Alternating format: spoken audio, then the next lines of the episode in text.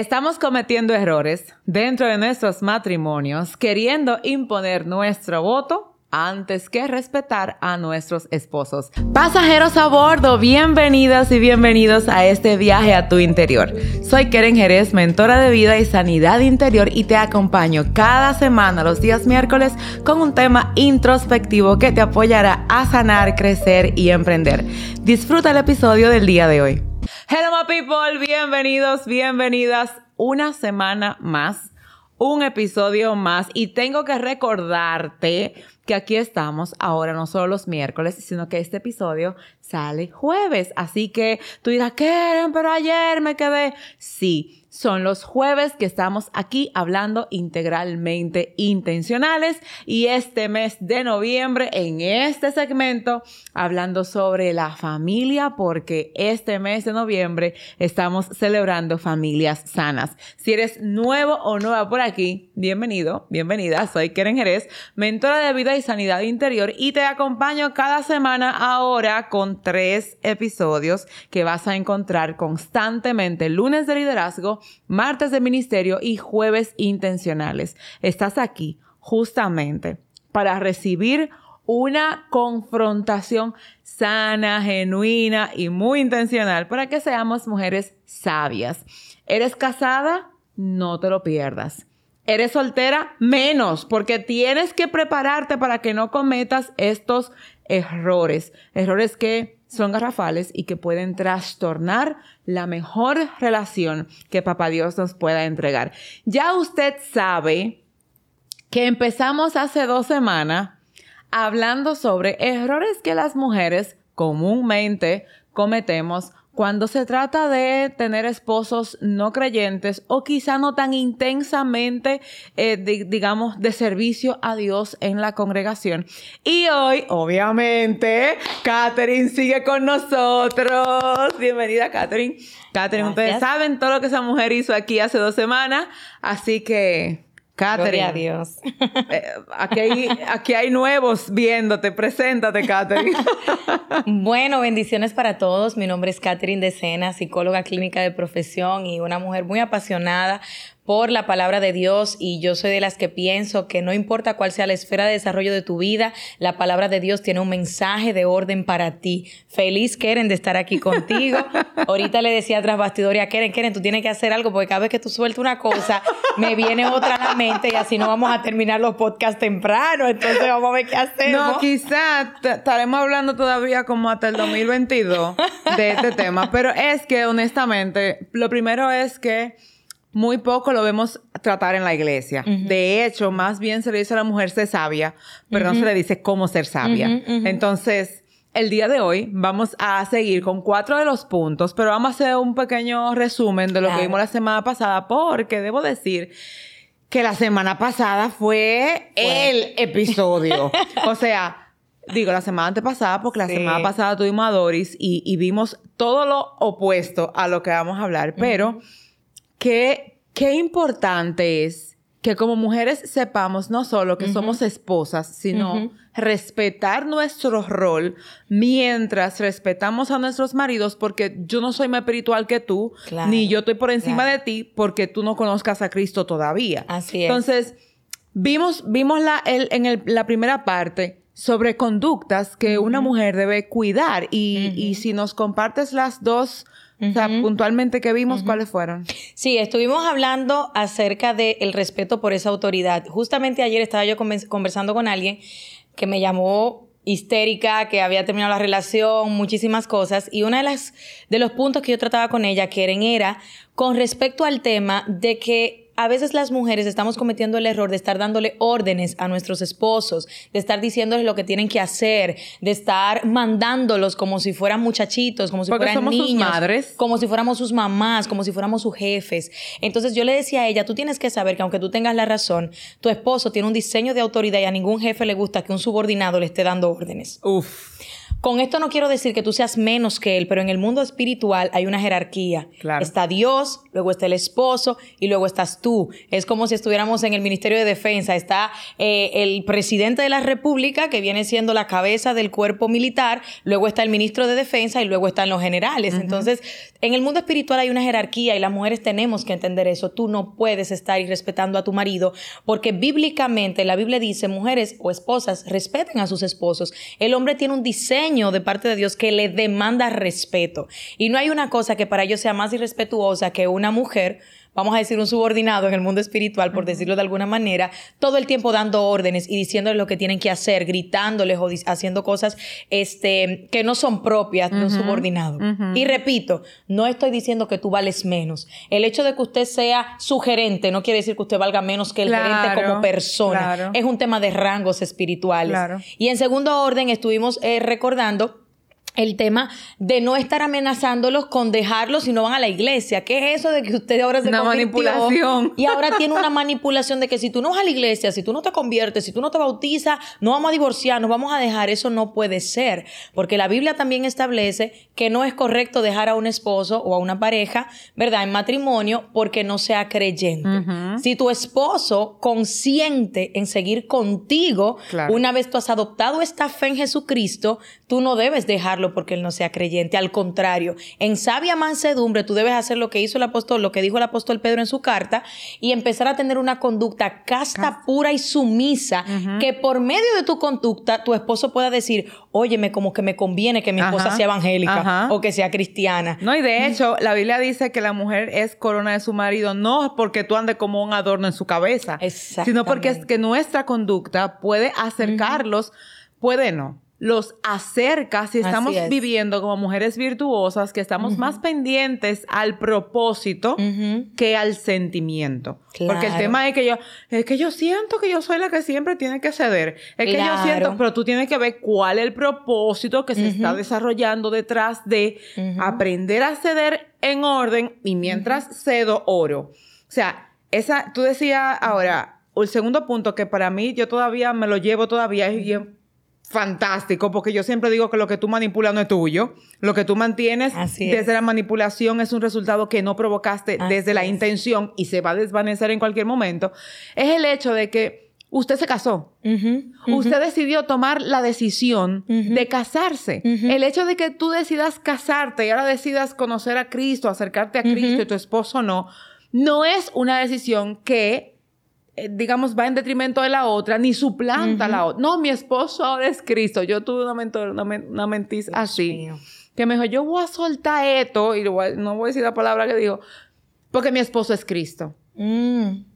Tenemos que sentarnos en, o sea, Lo que pasa es que ese es el camino fácil, Keren. Te voy a explicar el porque caso tú que vi tienes que ayer. trabajarte. E- Exactamente, ese es el camino fácil, la evasión. Claro. Ok, es más fácil para mí abandonar esto porque abandonarlo significa que ya yo no me voy a ver de frente con el espejo de mis errores y de mis grietas de personalidad y de Claro. carácter. Porque a yo veces decía- elegimos, elegimos una pareja desde de, de mi herida.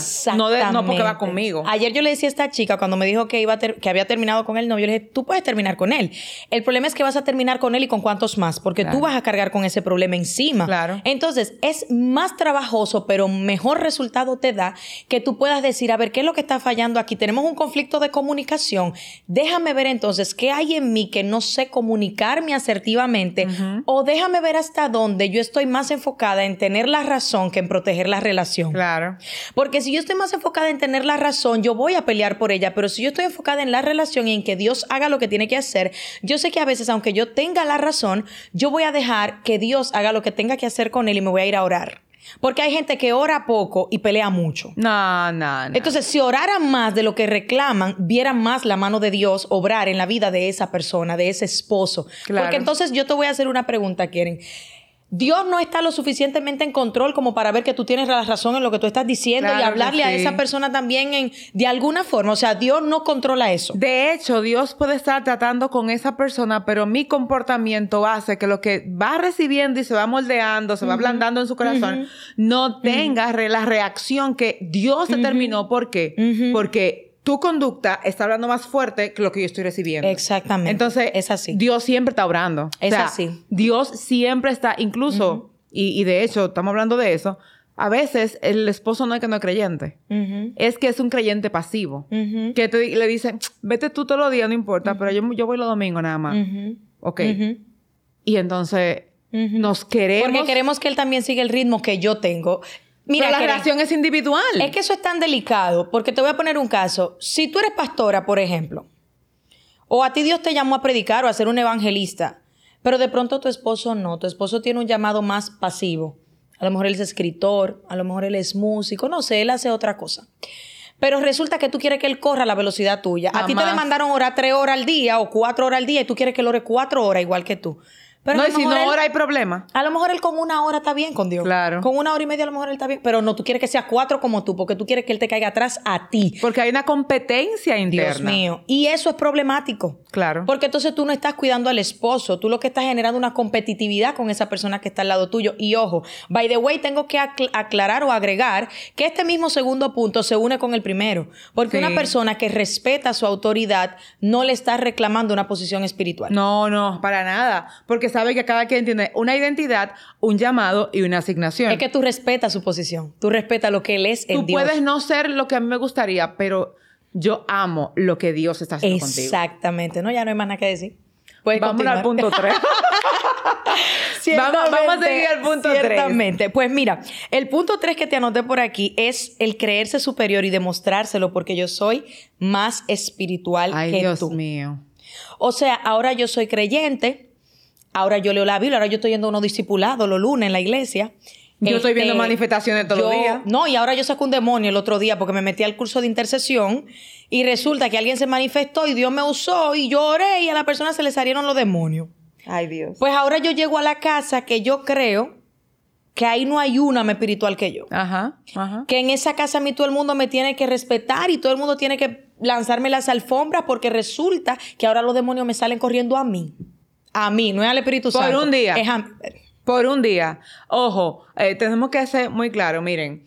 Sí, existe el Ministerio de Liberación y creemos en él. Y creemos en que Dios hace milagros de liberación y que hay gente que realmente está siendo libre. Pero el hecho de que tú un día seas usada no quiere decir que portas, que portas el llamado. Puedes moverte en un manto momentáneamente. Y quizá tú fuiste la piedra en un momento porque las piedras van a hablar cuando lo que tienen que hablar se callan. Eso es Entonces, así. cuando yo me apropio del yo saco demonio, yo soy la que ministro, yo estoy diciendo, no es Dios a través de mí, soy yo. Entonces ahí no solo manipulo a mi marido, también manipulo yo la atmósfera del momento Es para hacer sentir que yo soy la ministro. Wow. Y ahí hay problema. Problema porque, Catherine, ¿cómo yo puedo llegar a donde ti siendo sierva de Jesucristo, anteponiendo lo que Dios hizo conmigo sin reconocer que la gloria es suya? Es que Jesucristo decía, aprendan de mí que soy manso y humilde de corazón. Se supone que nosotros tenemos que hacer el ejercicio ministerial o, o espiritual que Dios nos mande desde la humildad y la mansedumbre. ¿Qué tiene de manso y humilde una mujer que se aprendió tres versículos y ahora llega a la iglesia, a la casa creyendo que se sabe la Biblia entera y estrujándole al esposo que no, yo soy la que sé. No, es que tú no sabes de eso. Te lo digo porque yo era así en algún momento. Yo recuerdo que yo estaba en una empresa, era algo secular, y yo le dije a una persona que yo estaba, eh, estaba, digamos que enseñándole en ese momento, no, no, no, no, escúchenme a mí porque la que sabe soy yo. Ok. Y yo nunca he olvidado ese momento porque fue una de las mayores estupideces de mi vida. O sea, en serio, yo estaba en ese momento en mi abismo de la estupidez. Y es muy difícil en este momento, Keren, Catherine 01. ahora venimos a la iglesia y ¿sabes qué es lo que muchos de nosotros hacemos? Que transmutamos Claro. esa personalidad y la ponemos un poquito más espiritual. Es lo mismo. Pero sigue siendo el mismo abismo de la estupidez a nivel cristiano. es lo mismo. Entonces, un esposo que demanda respeto Claro. no se va a sentir respetado cuando ve a una persona que le hace sentir como un idiota. Porque eso es lo que nosotras hacemos, Claro. los hacemos sentir como unos ignorantes. Es difícil o es diferente, perdón, a que yo le diga de pronto, ay, mi amor, mira, tú puedes tener la razón, pero ¿qué te parece si lo investigamos? Vamos a investigar, vamos a chequear a ver qué dice la Biblia. Nos metemos los dos en Google, nos metemos ahí en las plataformas, eh, ¿verdad? Avaladas, Bíblicas. Bíblicas y juntos investigamos el tema. Claro. Pero no es nada sabio que tú estés haciendo sentir a tu esposo un ignorante mientras ahora tú te crees la teóloga de las teólogas porque te aprendiste cinco versículos. Todavía tú te sepas la Biblia entera y fuese verdad, eso no es sabio ni es prudente. No. Porque estás bloqueando el cerebro de una persona que no conoce a Dios y que va a buscar automáticamente sus defensas se van a, se van a despertar, se van a disparar. Va a decir, eh, eh, eh, eh, espérate. No, y tú te vas a molestar porque un hombre que no se siente respetado no reacciona a amarte como tú quieres. Exacto. Entonces, él ha cambiado. Desde que yo conocí al Señor, él ha cambiado. Él no ha cambiado. Él lo que pasa es que está guardando su corazón porque no es verdad que va a venir una persona que, óyeme, si Dios tiene misericordia contigo, también la tiene con tu marido. Así es. O sea, Dios nada más no te llama a ti, tú no Muy eres la, única niña linda de sus ojos. Muy fuerte. Entonces yo no puedo venir a maltratarte a ti Muy fuerte. con, el con los tres dedos de conocimiento que a mí me dieron. Muy fuerte. Tres dedos, porque yo fui al discipulado y, y en el discipulado, dicho sea de paso, el de la semana pasada fue muy fuerte. Así es. Entonces yo llego a la casa haciéndote sentir que tú eres menos que nada porque Ay, yo acabo mío. de recibir una dosis. Quizá esa dosis que el Señor me dio fue para transmitírtela a ti. Es que es muy fuerte lo que tú estás diciendo, Keren, porque es que se está levantando una generación de mujeres con ese espíritu de empoderamiento y de todo esto, que en vez de tener un espíritu apacible, y eso lo vamos a tocar en lo el dice otro la Biblia, punto, claro.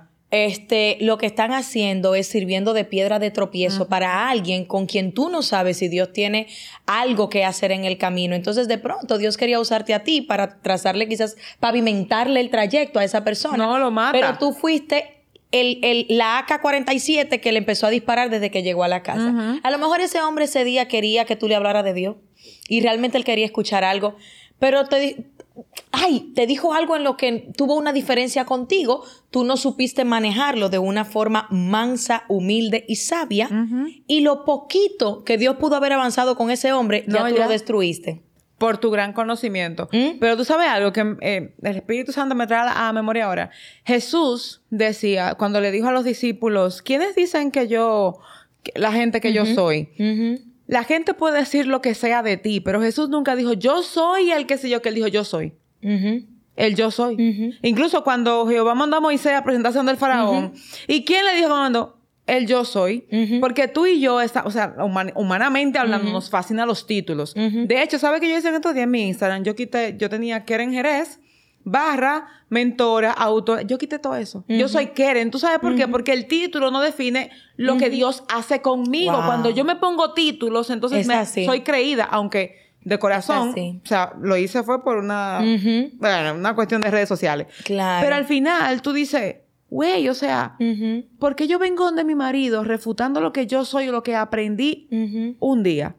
Cuando quizás no lo he puesto ni siquiera en práctica. Es así. Es que no hay mejor maestro que el que enseña desde la humildad. Yes. Si nosotros estudiamos el perfil de personalidad de Cristo, léanse ese libro. Eh, se llama El perfil psicológico de Cristo. Maravilloso.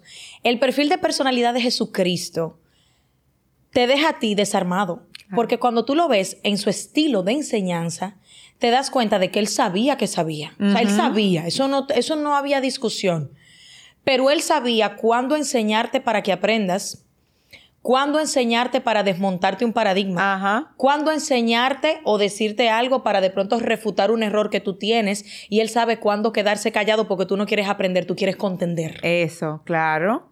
Mil veces con los fariseos. Él, él podía perfectamente trujarse con ello y empezar, eh, la Biblia entera se le iba a recitar todavía hasta el 2025, pero él nunca hizo eso porque el donde él veía una trampa o donde él veía una necesidad de contender, ¿sabes lo que él hacía?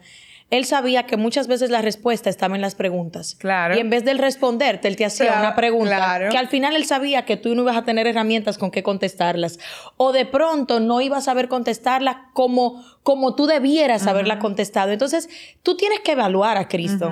Cristo no anda por la vida, porque tú sabes que lo que pasa, Keren, que nosotros estamos en una temporada donde la gente quiere predicar para que se vea que saben. Claro. Y para decir, yo hice. Yo quiero hablar para que la gente vea que yo sé y te recito los versículos para que tú digas, wow, cuántos versículos se sabe. ¿Cuánta gente se está convirtiendo cada vez que tú abres la boca? Exacto.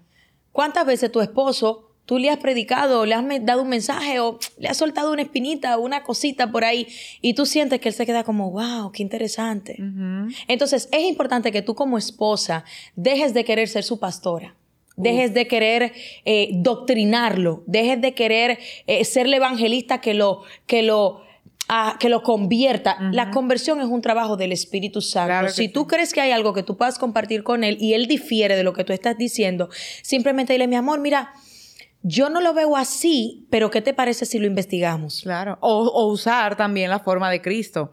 Ese, porque a veces, y quizá alguien aquí, sí, pero ustedes no saben, mi esposo lo que hace es que tirarme puya, que sí o que. Ten la inteligencia de Cristo. Claro. ¿Qué fue lo que hizo Cristo? Tomó con una pregunta y, le, entonces le respondía con una pregunta y le hacía que autoanalizara. Claro. Porque, ajá, o sea, no podemos ir a los extremos. Sí, es que mi esposo, porque no todo el mundo, vamos a ser honestas no todos los maridos están en un nivel de santificación de sí, mi amor, qué fue lo que te dijeron, qué fue lo que hiciste en la iglesia. Pero aún aquellos que se levantan en contra, tú tienes la sabiduría y la idoneidad lo que te apoyes a eso. Claro. A no refutar un concepto solamente porque tengamos opiniones diferentes. Porque al final, yo tengo, yo insisto, y para mí eso, yo a mí no me saca de ahí, yo estoy hablando con un hijo de Dios también. Claro, totalmente. Uno que a través de mí se santifica. Claro. Porque oye, oye qué cosa, Dios sabe lo que hizo. Porque no dice, la mujer santifica por su marido. Espérate.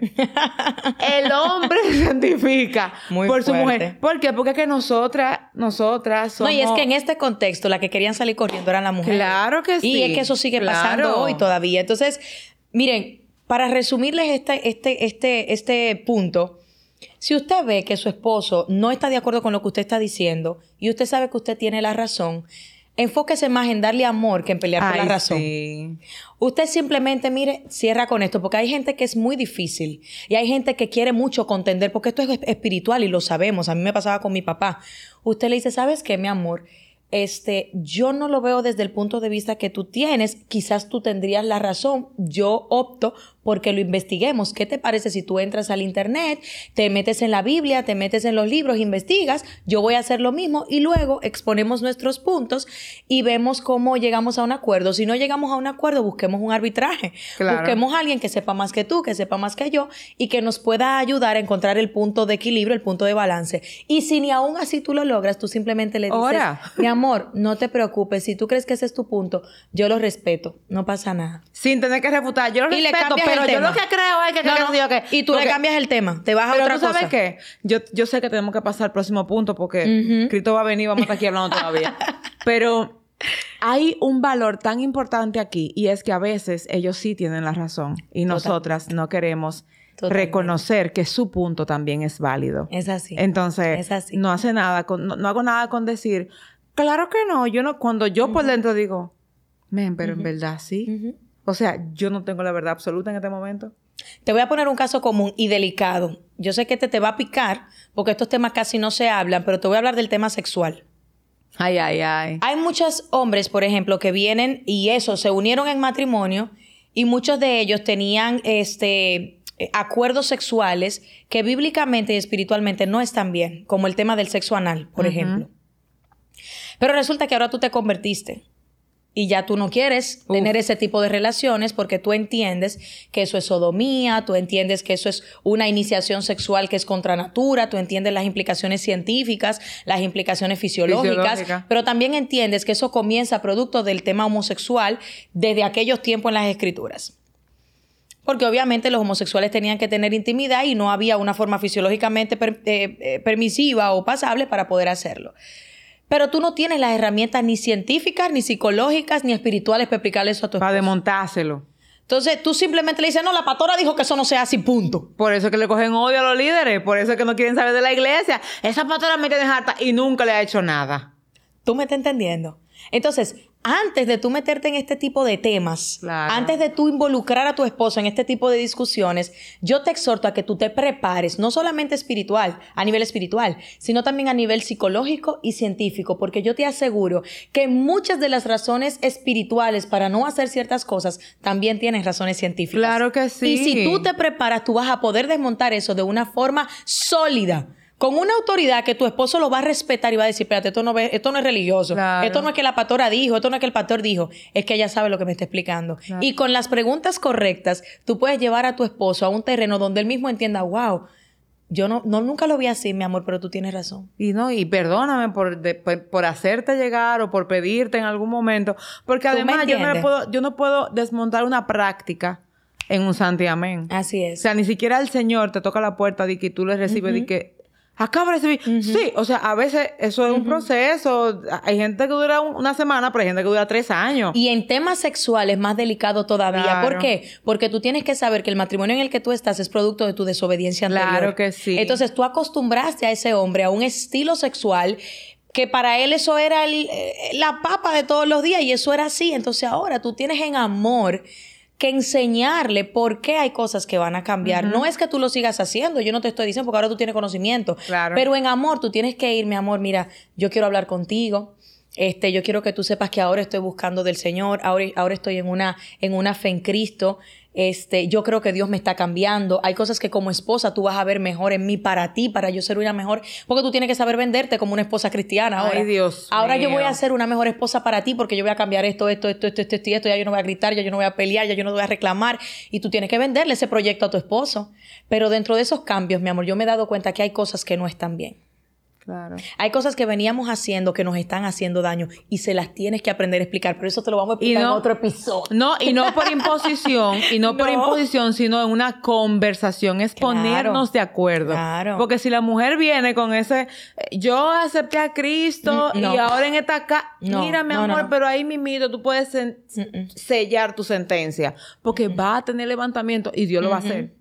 No, y de hecho, en, otra, en otro, yo tengo planeado hacer un episodio hablando de ese tema, especialmente los asuntos sexuales, porque la respuesta fisiológica y psicológica de una persona que no está en Cristo a las demandas sexuales de otra persona son difíciles de manejar. Entonces nosotros como cristianos necesitamos saber qué hacer. Y tú tienes que saber que esos cambios que tú vas a generar te pueden costar hasta el matrimonio. Claro. Claro. Tú tienes que estar preparada para eso. Hay hombres que no te lo van a aceptar, se van a buscar a otra, te van a engañar y van a hacer 20 cosas. Y tú tienes que saber cómo tú vas a lidiar con eso, porque no te estoy diciendo, aquí no te estamos diciendo que retrocedas no, y, que, sigas haciendo lo que tú hacías mal. No es eso.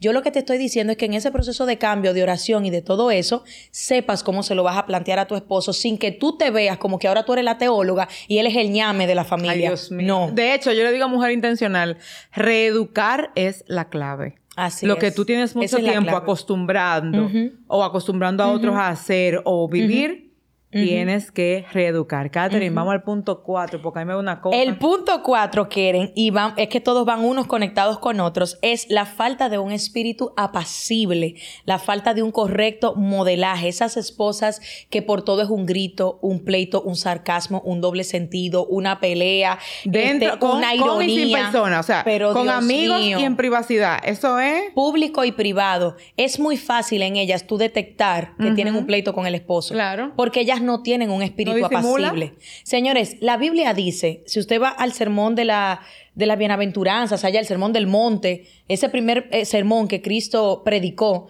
te vas a dar cuenta que él decía que los pacificadores son llamados hijos de Dios.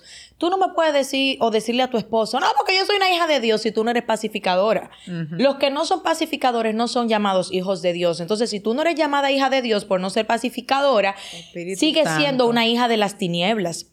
Yo entiendo que tú aceptaste a Cristo y todo eso, pero mientras tú no estés dando fruto del Espíritu Santo, a ti nadie te conoce como hija de Dios, porque por sus frutos los conocerán. Yo me voy a ir. no te vayas y no me dejes con este lío. Hay muchos hombres que, que están sufriendo y ellas no se dan cuenta que el problema de ese hombre y el rechazo que ellos tienen hacia Cristo es que el Cristo que tú le estás modelando no tiene nada que ver con el que tú le predicas. No, no. De hecho, yo, yo, ay, mi mujer intencional, saben, y sus maridos los amamos muchísimo. Yo le digo, esos pobres infelices de los maridos de nosotras, lo único que necesitan es que Dios, se revele a nuestras vidas, apacigüe nuestras emociones y nos haga entender lo que estamos provocando. Porque a veces, el, tú decías ahorita, querer tener la razón está dañando la relación. Y tú no quieres dañar la relación, pero tampoco quieres dar tu brazo a torcer. Claro. Entonces, para yo tener un espíritu apacible, yo tengo que ser humilde. y para ser humilde, yo tengo que ser mansa. Y para ser mansa, tengo que decir, Espíritu Santo, ven a mí ahora. Lo que pasa es, Keren, que es un tema. Porque mira que lo que pasa yo viví esa experiencia, por eso te lo, te lo digo desde la experiencia también. Las que crecimos en una familia en donde nuestras madres fueron muy maltratadas y pisoteadas, no crecemos con un espíritu apacible. Claro que no. Al contrario, crecemos en modo supervivencia. Nosotros crecemos o nosotras crecemos con una actitud que lo que busca es defenderse y que no me lastimen como lastimaron a mamá o como pisotearon a papá o como yo vi tanta gente en mi casa ser pisoteada. Yo no quiero que me humillen. Entonces se nos empieza a meter un espíritu de Jezabel, un espíritu controlador, un espíritu que las cosas a mi manera y todo lo queremos resolver desde un don de mando. Vuelvo para el punto uno. Tú nunca vas a poder resolver desde una posición de mando porque en el trabajo tuyo, cuando tú no estás de acuerdo con lo que tu jefe te ordena, usted se calla y hace lo que el jefe dice. Exacto. Entonces, en la casa no queremos eh, someternos de esa manera. Si mi esposo no está de acuerdo, yo levanto la bocaza más duro todavía y aquí va a ganar el que vos más duro. Al final, ¿tú sabes qué hace ese hombre? Cuando viene a veces queda callado, se va para el cuarto, se va para la calle y tú crees que tú ganaste. No ganaste. Ya perdiste gran parte del corazón de tu esposo en ese pleito. Porque quizá él te dejó la razón para no seguir discutiendo porque te ama. O porque tiene los niños en el cuartico. Pero no, no quiere decir que... o ni siquiera porque te ama, quizá porque ya estás harto de escucharte la boca. Porque hay mujeres que la vecina de al lado las escucha. Y te voy a decir una cosa, Keren. Yo recuerdo esos momentos. Mi mamá siempre fue una mujer muy buena pero a veces se le subían un espíritu fuerte. Y yo cuando le, escuchaba pelear con papi, ay Dios mío, qué difícil. Yo recuerdo que mi mamá un día pasó algo, yo nunca he contado esto, esto va a ser premium. Mm. Aquí, solo aquí, sí. íntimamente. Mi papá, obviamente era un hombre, pues imagínate, fuerte. Mi mamá también tenía muchas heridas. Mi papá un día se dijo que se iba para la casa de un hermano que se estaba muriendo y andaba en un hotel con la que era su esposa. Resulta que él no contaba con que en ese hotel estaba la mejor amiga de mi mamá. Señores, esto, escuchen. Cuando él llega, ya usted sabe que mi mamá está endemoniada. El, el, problema. Deja, porque es que yo quiero que tú entiendas la gravedad de este, de este tema con el asunto de espíritu apacible. Cuando él llega, mi mamá lo estaba esperando endemoniada. Yo, yo estaba en la habitación de arriba y yo solamente escuché, ¡cla! Una, una silla del comedor que estrellaron en el piso. Y cuando yo bajé, mi papá estaba con mi mamá en la pared, en la cocina, en este estilo. Oh mi mamá le reventó el teléfono, le voló arriba y él obviamente también reaccionó. Claro. Cuando nosotros bajamos, mis amores, que yo veo este episodio, desde ese día, Keren, yo más nunca pude dormir antes de que mi papá y mi mamá se acostaran. Oye, ¿cómo era que yo me iba a dormir? Yo iba al cuarto, me pegaba de la puerta y cuando yo no escuchaba nada, nada, nada, entonces yo me iba a dormir. Yo tenía un estrés que yo me empecé a enfermar. Claro. A mí me empezó a dar urticaria. Yo me empecé a desmayar sin razones. Yo recuerdo todavía una vez que yo caí desmayada porque mi, mi papá y mi mamá estaban discutiendo y yo caí en el pasillo cerca de la escalera, que yo me pude haber ido de boca en la escalera porque la casa es de dos pisos. Y yo caí con la cabeza hacia, hacia los pies de ellos prácticamente. Y yo recuerdo que papi dijo, este, eso es ella haciéndose. Ese es el error más grande de los papás. A mí me pasó también. Así no, no un, episodio así, pero no te puedo dejar avanzar. Ah, tengo que parar. Miren, padres hermosos que están aquí los hijos no manipulan reacciones físicas, responden al estrés que los papás Les están generan. O sea, te puedo decir que yo todavía hoy estoy diagnosticada con falta de oxigenación cerebral y todo por indicios de también escuchar a mi papá sobre todo porque mami, bueno, fue abusada en ese sentido verbalmente y cosas, por simplemente no saber, porque a veces uno lo que quiere como que paren, como detenerlo, defender, hacer algo, pero tú no sabes qué va a hacer. Y tú no lo planificas. Es que ya tú tienes tanto tiempo estresada que el exceso del cortisol que hay en el cuerpo de ese niño y de ese adolescente te está dando un mensaje y tú no te estás dando cuenta. Entonces, no me quiero saber, porque ¿qué te digo? Es que hay mucha tela por donde cortar, pero a donde quiero llegar es que ese, esa falta de espíritu apacible que tú tienes porque tú necesitas tener la razón, está lastimando a tu familia. Yo te voy a decir una cosa, si tú estás en una relación violenta donde tu esposo te está maltratando, te da golpe, te insulta, ya tú estás enfermándote del nivel de violencia que hay en tu casa, lanza cosas, te pega floreros, este, te tienen un nivel de estrés tan fuerte que a ti se te está cayendo el pelo. Eh, tú tienes tics nerviosos en la cara. A veces la gente está y no sabe qué es. Eso es un tic nervioso producto del estrés. De los párpados se te están moviendo. Estás teniendo problemas este, del corazón, del estómago, gastritis y muchísimas manifestaciones fisiológicas que no tienen explicación. Todo es producto del, del estrés.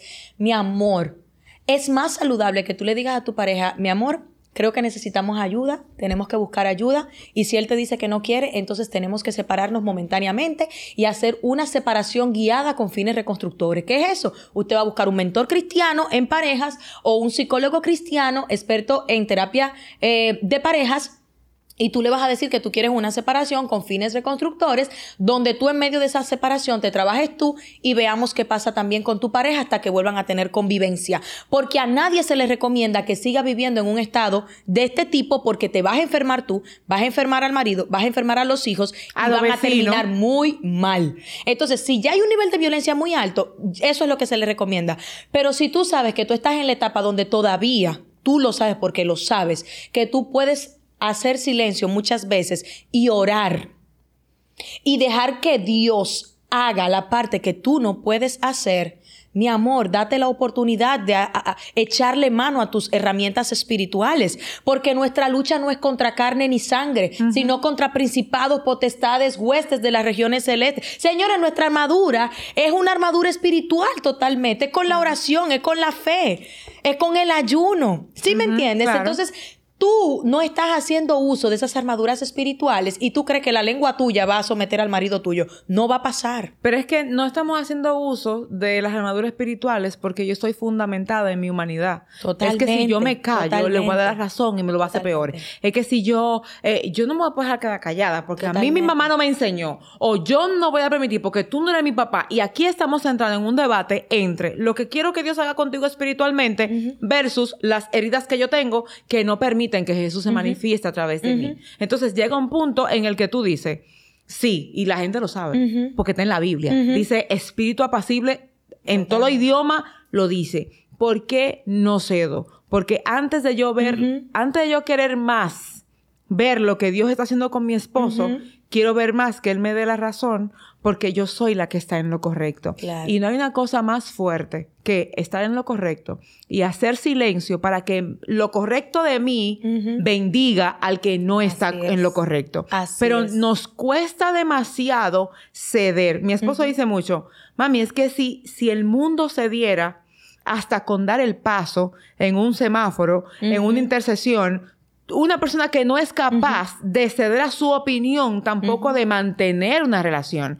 Porque no siempre tú tienes la razón y a veces la tienes y no lo estás eh, digamos que comunicando de forma es que Lo mejor que una mujer puede hacer, y mira, yo no recuerdo si en ese momento mi mamá ya era cristiana o no, pero yo conozco mujeres cristianas o evangélicas que van a la iglesia cristiana y ellas le juran a Dios que ellas están bien y que Dios está haciendo un trabajo con ellas, quieren y, y tú la ves que se quieren divorciar y 20 cosas, pero cuando tú te sientas a hablar con ellas, el nivel de ego que ellas están manejando, de orgullo, de soberbia, demasiado. Es una cosa tremenda y te voy a recordar algo. Mi Biblia dice, yo no sé si tú le arrancaste la hoja a la tuya, pero la mía dice que Jehová resiste a los soberbios y da gracia a los humildes y que al altivo lo mira de lejos y que seis cosas aborrece Jehová y, aún, siete. abomina su alma y la primera son los ojos altivos.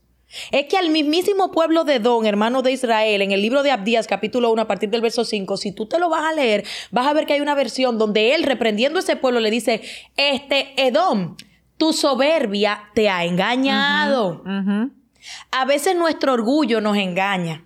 Y nosotros creemos que estamos claro. Pero es la soberbia que nos ha engañado. Y Jehová sigue diciéndole, espérate, déjame, échame para adelante porque lo que voy a decir está fuerte.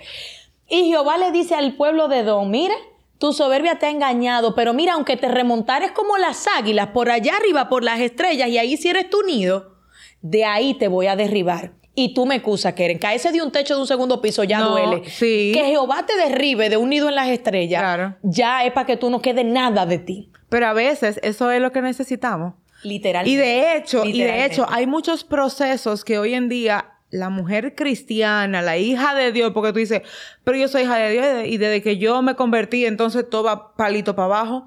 A veces hay un proceso de formación de carácter, pero en otras ocasiones tu carácter está matando el proceso de Dios en tu vida. Porque no es posible que yo tenga que desbaratar lo bonito que Dios está haciendo porque yo no sepa hacer silencio. O sea, tú sabes que lo que...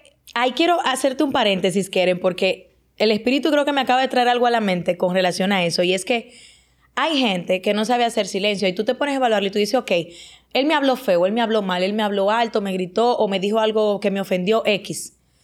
Quedarme en silencio. ¿Qué es lo que realmente me lastima de quedarme en silencio? El ego. De no quedarme da. Es como que tú, te, tú, tú- ya tú estás tan acostumbrada No que te den mejor. que tú ya no quieres más. Que no queremos quedarnos dados. No queremos quedarnos es como dados. llevar un pulso constantemente. No ¿Quién se queremos, arriba? No queremos quedarnos dados. Y yo tengo que decirte algo, mi amor.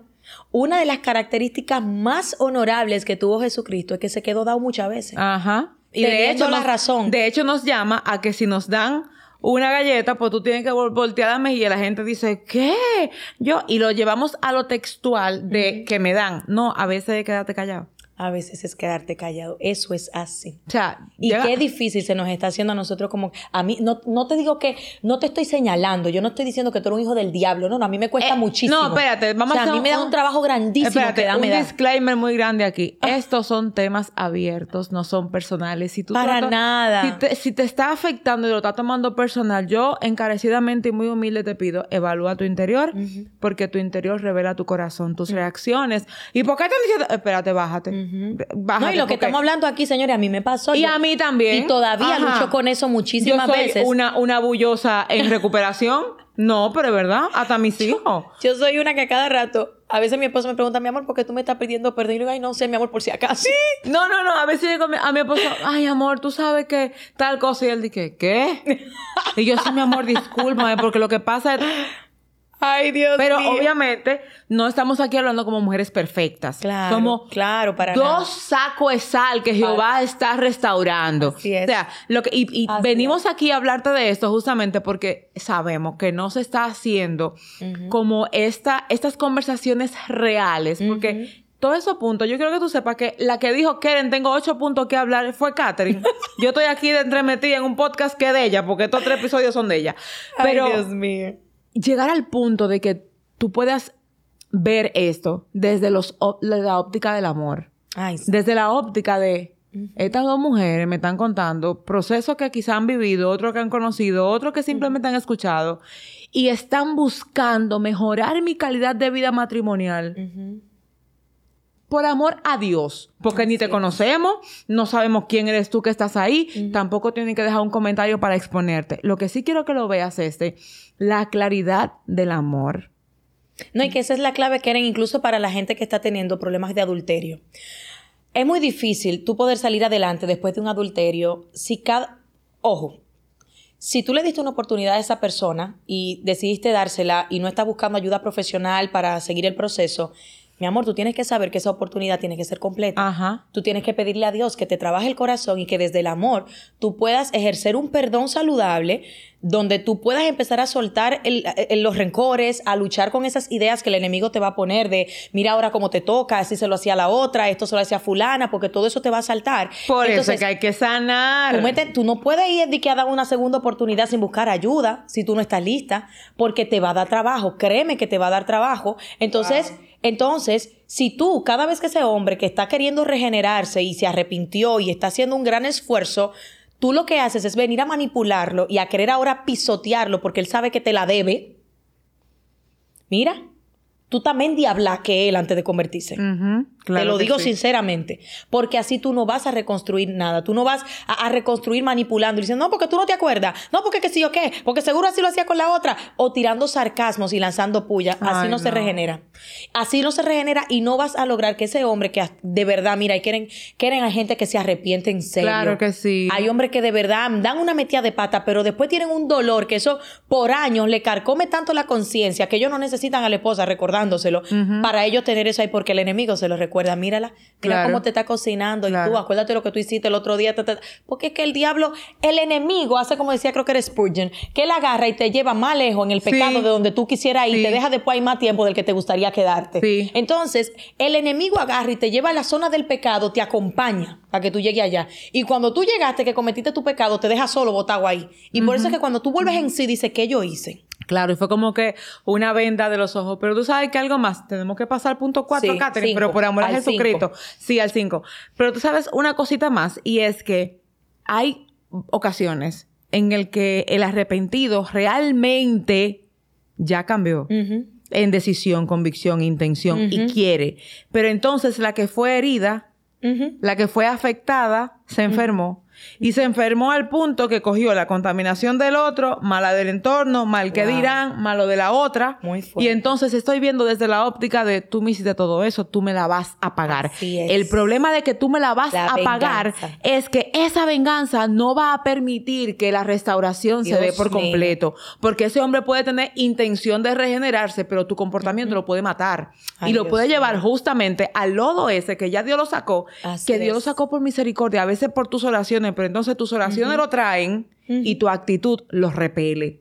No, es que mira, para cerrar este punto, lo que te vamos a recomendar es lo siguiente. Busca ayuda busca ayuda. Si tú tienes problemas con tu carácter, busca ayuda. Hay muchos procesos terapéuticos que te pueden ayudar a detectar porque tú eres tan explosiva, tan efusiva, eh, tan boca abierta, tan, tan lengua larga, tan ¡guau! Busca ayuda. ¿De dónde viene ese sarcasmo? ¿De dónde viene ese, ese doble sentido? Busca ayuda porque yo sé que tú la vas a encontrar y vas a encontrar un proceso. Aquí tienes una ayuda espectacular en el proceso de regeneración que te va a ayudar a tu poder sanar todo eso y convertirte en la clase de persona con la que cualquier persona quisiera compartir porque quizás esto te está afectando en tu matrimonio, pero te aseguro que así como tú eres en tu matrimonio, eres en tu vida social y nadie quiere compartir con este tipo de gente. Mm, mm. Entonces, Keren, punto 5.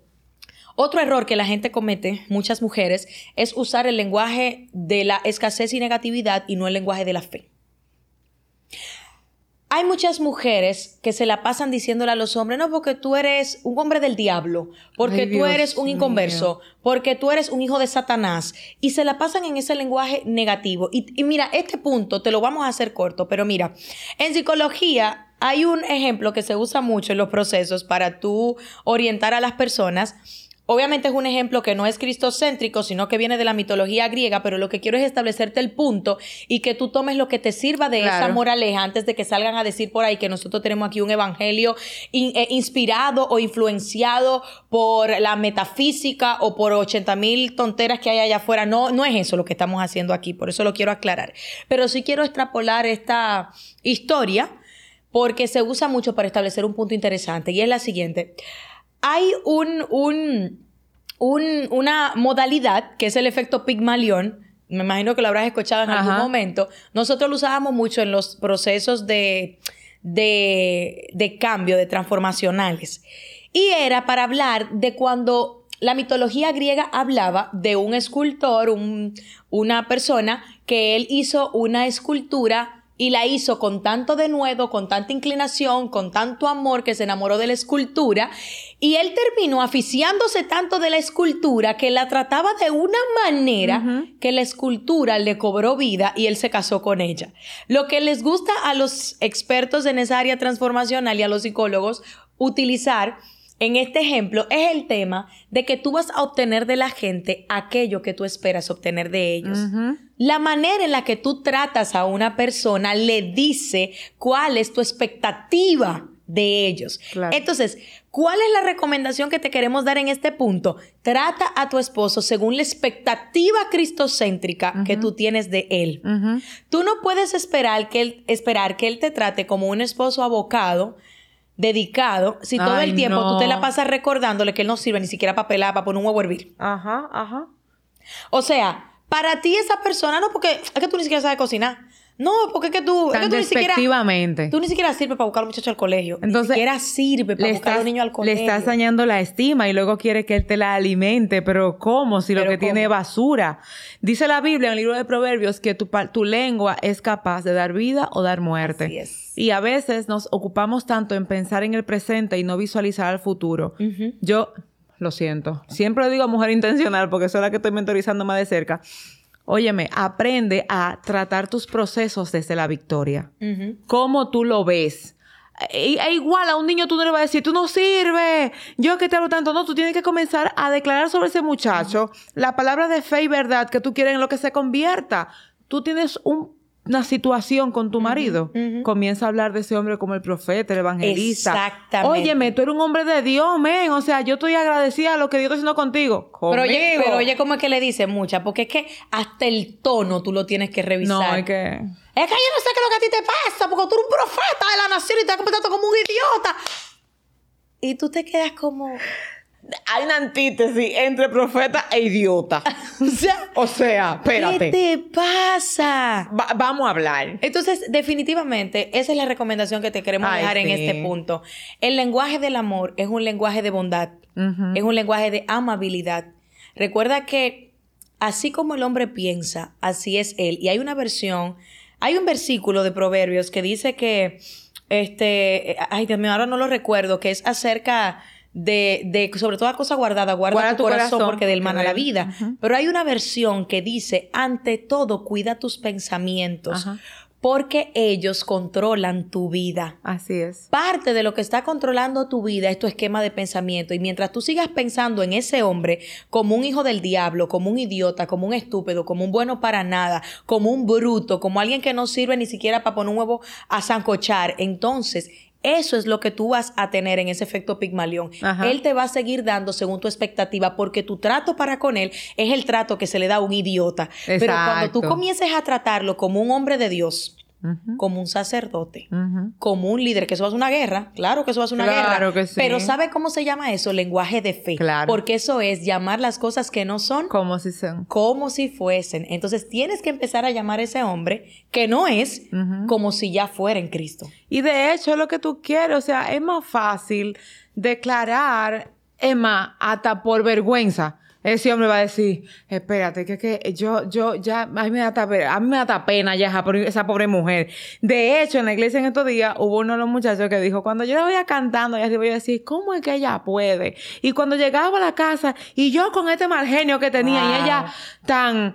Sí, mi amor, no- yo Wow. tuve que ceder. O sea, llega un punto en el que tú dices, eh, no lo hago por convicción, déjame hacerlo por responsabilidad, porque por lo menos Wow. Es que te yo voy a devolver Es que te de todo lo que esta mujer me está dando en bendición. Yo sé que no va a ser fácil, Claro que no. porque no es fácil a veces ni contigo misma. Claro que no. Yo sé que no es fácil a veces eh, el- ese reconocimiento. De hecho, cuando pasan por el desafío, quiero sanar, que, óyeme, es un curso, tú lo haces tú contigo. Y es como, yo no puedo creer que todo, pero es peleando primero. Dios yo mío. no puedo creer que todo eso está dentro de mí. Y yo, cálmate, Dios espérate, cálmate. Y luego una semana después, wow, yo no sabía que estaba tan dañada. es que y de la misma forma, eh, yo no sabía que te hablaba tan mal. Lo difícil de ese proceso, que era en raya, justamente en eso que tú estás diciendo, en que a veces el problema soy yo. Me explico. A veces tratar a ese hombre que no es como si fuese es tratarlo como el mejor diligen- diligenciador de tu casa. Entonces se te daña un bombillo y tratarlo como lo que va a hacer es dejar tú de encaramarte en la silla a cambiar el bombillo para esperar a que él cambie el bombillo porque tú entiendes que él va a ser un mayordomo excelente de tu casa. Aunque Entonces, no lo haga cuando tú quieres. Gracias. Entonces tú vas a tener que trabajar tu paciencia esperando, ay mi amor, yo sé que tú vas a cambiar el bombillo pronto, mi amor, porque es que tú eres tremendo, yo sé que en cualquier momento tú vas a cambiar el bombillo. Y esa, esa conversación a ti te está trabajando, Claro. porque tú estás loca por pegarle el bombillo en la cabeza. Y decir, ni un bombillo, yo tengo tres días esperando el ¿Tú bombillo. me entiendes? A mí me pasó eso con una lámpara en mi casa. Mira, la primera vez era con una, una, una lámpara abanico. Cuando Alfredo fue y volvió, ya yo estaba colgando la lámpara arriba. Ya yo la tenía Alfredo. puesta. Pero la próxima vez, cuando Dios me reveló esto de mí, Claro. Mira, se iba a secar la lámpara en el closet. No la puse, no. Yo Pero- no sé cuánto tiempo pasó. No, y probablemente No él la dijo, puse. seguro ya la pone. Y no por mal, sino porque ya tú lo habías hecho. Entonces, de Es repente no. tú quieres que él lo haga a, por arte de tú, magia. tú mal acostumbras a la persona. Por eso hay que Y mira que reeducar. mi esposo es muy, muy de, de la casa, de estar organizando cosas, pero a veces él se toma su tiempo. Y la gente como nosotras, el tiempo de nosotros es ahora, Ayer. right now, ayer, hace 15 minutos. Ajá. Entonces, eso fue algo que yo lo tomé como una terapia para mí. Ujú. Catherine, no, no todo en la vida va a ser a tu tiempo, ni a tu modo, ni a tu manera, ni cuando a ti te dé la gana. Entonces, que se seque la lámpara ahí. Después él puso la lámpara, la arregló y fuimos felices Y por siempre. fuimos- Y seguimos casados. Y todo bien. Y no nos vamos a pelear por una lámpara. Señores, Ay, señoras, mío. tenemos que dejar esto aquí. Es que falta un punto. tenemos que dejar esto aquí. ¿Qué tú vas a hacer, Keren? En el próximo episodio. Miren, yo, yo Bueno, no, yo Keren, no está sé. fuerte. Nosotros vamos a tener que hacer un maratón, Catherine. Vamos a tener que hacer un, un maratón, Catherine y Keren. Porque Yo creo un- que sí. Un uno.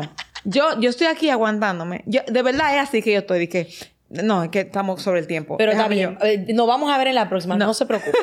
Nos vamos a ver la próxima, pero va, ok, ok. Mucha información. Tienes una hora aquí de un contenido que yo te voy a decir algo eh, con toda la humildad del mundo. Que yo hubiera querido que me lo dijeran. Ay, sí. yo hubiera querido que se sentaran conmigo y me dijeran, mira, el matrimonio es lo mejor de la bolita del mundo, pero requiere un corazón con un espíritu apacible. Así requiere un corazón que no quiera la razón antes de mantener una buena relación. Requiere que tú te calles y que ponga a Dios en tu lugar, para que sea Dios que se enfrente con lo que tú tienes por dentro y con lo que tú aceptaste por fuera. Porque es muy fácil decir, Dios te lo entrego, y a ti, ¿cuándo tú te entregas? Porque esto, o sea, estamos en proceso de restauración. Aquí todo el mundo se está regenerando. Porque yo, yo siempre le digo, este espíritu está en reforma porque Dios sigue trabajando. Si no, ya no estuviera aquí, mi amor, el rapto no hubiera llegado, me, jala así como, como Elías. Claro. Pero no es así. No es imposible tomar en consideración estos puntos y aplicarlo. De hecho, te vamos a dejar una, una tarea tienes una semana. De aquí al próximo jueves tú tienes tiempo para materializar estos puntos y comienza a hacer una lista, adrénate, ve al, episodio de drenaje emocional y siéntate a ver, ok, ¿qué de eso yo hago? ¿Por qué lo hago? ¿Qué me detona? ¿Cuándo no puedo parar? ¿Qué es lo que yo siento que me impulsa? Y comienza a controlarlo, porque si tú no tienes dominio propio, tampoco puedes pretender que ese pobre infeliz se controle. No, y que eso va a venir, recuerda, con la comunión que tú tengas con el Espíritu Santo claro. de Dios. Uno se parece a la gente con la que pasa la mayor parte del tiempo. Si tú es la mayor parte del tiempo en el día te la pasas orando internamente, leyendo tus versículos, ayunando las veces que puedas, leyendo la Biblia, tienes tiempos de oración, créeme que el Espíritu Santo que habita dentro de ti te va a quebrantar y te va a comenzar a despertar alarmas que antes de tú estallar te va a decir, ¡eh, eh, eh, eh! Espérate. Acuérdate lo que hablamos anoche. Y tú vas a comenzar a hacer conciencia de lo inconsciente. Porque para muchos reaccionar, explotar, es, un acto inconsciente, eso es normal. Pero cuando tú tengas esa convivencia con el Espíritu Santo, tú vas a tener a tu mejor mentor ahí dentro de ti todo el tiempo diciéndote, tranquilízate, ah, lo hablamos después. Y es normal porque nos acostumbramos, quizás fue un sistema de defensa en un momento determinado, pero tú y yo, como hijas de Dios, tenemos que entender que esos sistemas de defensa ya no nos pertenecen. Así es. Nuestro defensor es Cristo. Y el mismo Cristo que nos va a recordar la próxima semana encontrarnos aquí para ponerle un cierre, Dios quiera, a este episodio. no, pero es que de verdad está muy bueno y... y y yo creo que hace mucha falta. Claro que, sí. Según vayan aplicando todos estos consejitos, pónganlo en los comentarios y envíenle sus testimonios a Keren, porque la clave que nos va a dejar saber a nosotros que este, este, parto ha valido la pena es que sepamos que los matrimonios de ustedes se están regenerando a raíz de la palabra de Dios. Y si tú no eres casada, recuerda que toda esta medicina es preventiva y que es muy bueno que te la consumas. No di que cuando yo me case, no huye, ahora. Ahora porque te puedo asegurar que te va a salvar la vida. Nos vemos la próxima semana. Catherine está comprometida a seguir trabajando estos temas con nosotros y eh, tú tienes un compromiso. Recuerda que los lunes nos vemos aquí hablando de liderazgo, los martes de ministerio, los jueves, cómo regenerarnos si estamos en este mes de la familia hablando justamente sobre temas que a ti y a mí como mujeres nos va a apoyar muchísimo en nuestros matrimonios y por sobre todo, comparte este video a esas amigas tuyas que son súper amorosas que buscan a Cristo y revelar a Cristo en todo, de verdad compártelo, porque de nada vale que los dos gatos que nos ven, nosotras dos y la familia lo vea, porque al final queremos impactar a toda la generación posible hasta que el mensaje de Cristo sea efectivo, no solo en mi mente, sino también en mi comportamiento. Nos vemos la próxima semana. Dios te bendiga. Chao, chao.